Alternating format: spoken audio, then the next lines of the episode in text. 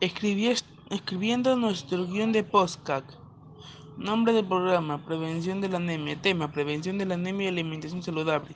Propósito, promover en nuestra familia y comunidad el consumo de alimentos ricos en hierro y sí evitar la anemia. Estructura, contenido. Hola, les saluda Benji Capo Morey y estás escuchando cómo prevenir la anemia.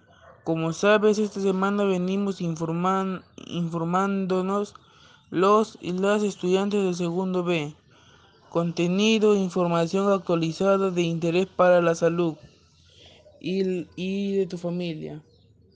En esta oportunidad traeremos acerca de, de un problema que afecta a muchos peruanos y es la anemia. Actualmente en el Perú alrededor del 41% de los niños menores de 3 años sufren de anemia.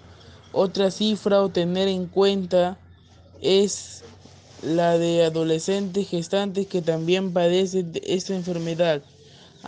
Asimismo, la Organización Panamericana de la Salud expresa de la anemia tiene consecuencias graves para la salud física y mental de la persona, así como para su desarrollo. Porque los jóvenes de ahora consumen más comida chatarra y le puede agarrar la anemia y otras enfermedades. Por eso en este capítulo de nuestro programa conoceremos acerca de sus consecuencias de la anemia que nos afecten a muchas personas. Primero debemos saber con exactitud cómo se origina esta afección. La anemia se produce cuando la sangre no tiene suficientes glóbulos rojos y otros síntomas como el cansancio, la falta de apetito, entre otros. ¿Y cómo nos damos cuenta de que estamos con anemia o algún familiar o amigo lo padece? Pues aquí te comparto algunos síntomas. Primero, que la persona empieza a tener mareos, dolores en el pecho, dificultad para respirar, la debilidad, la piel pálida, otros se hinchan sus cuerpos y cambian los latidos del corazón, se aceleran, etc. Pero todo esto podemos evitarlo, depende de nosotros, ya que la alimentación saludable y nuestro estilo de vida son claves. Aumenta el consumo de ácido fólico. Los alimentos de hoja verde son ricos en esta sustancia y vitamina C. Esto ayudará a que, preven que prevengamos la anemia en nuestros cuerpos.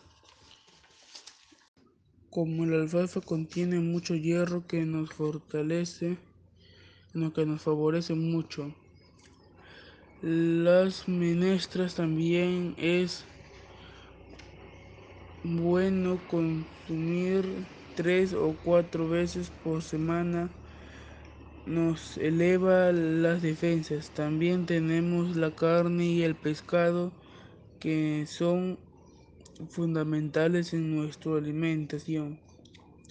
Con todo, lo, con todo lo mencionado, estoy seguro que tú superarás la anemia y pensarás ahora cómo debemos alimentarnos. Finalmente te invito a reflexionar y no, y no jugarnos con nuestra salud, que es muy importante. Gracias por permitir llegar a ti y nos encontramos en un próximo podcast y poder ayudar a las demás.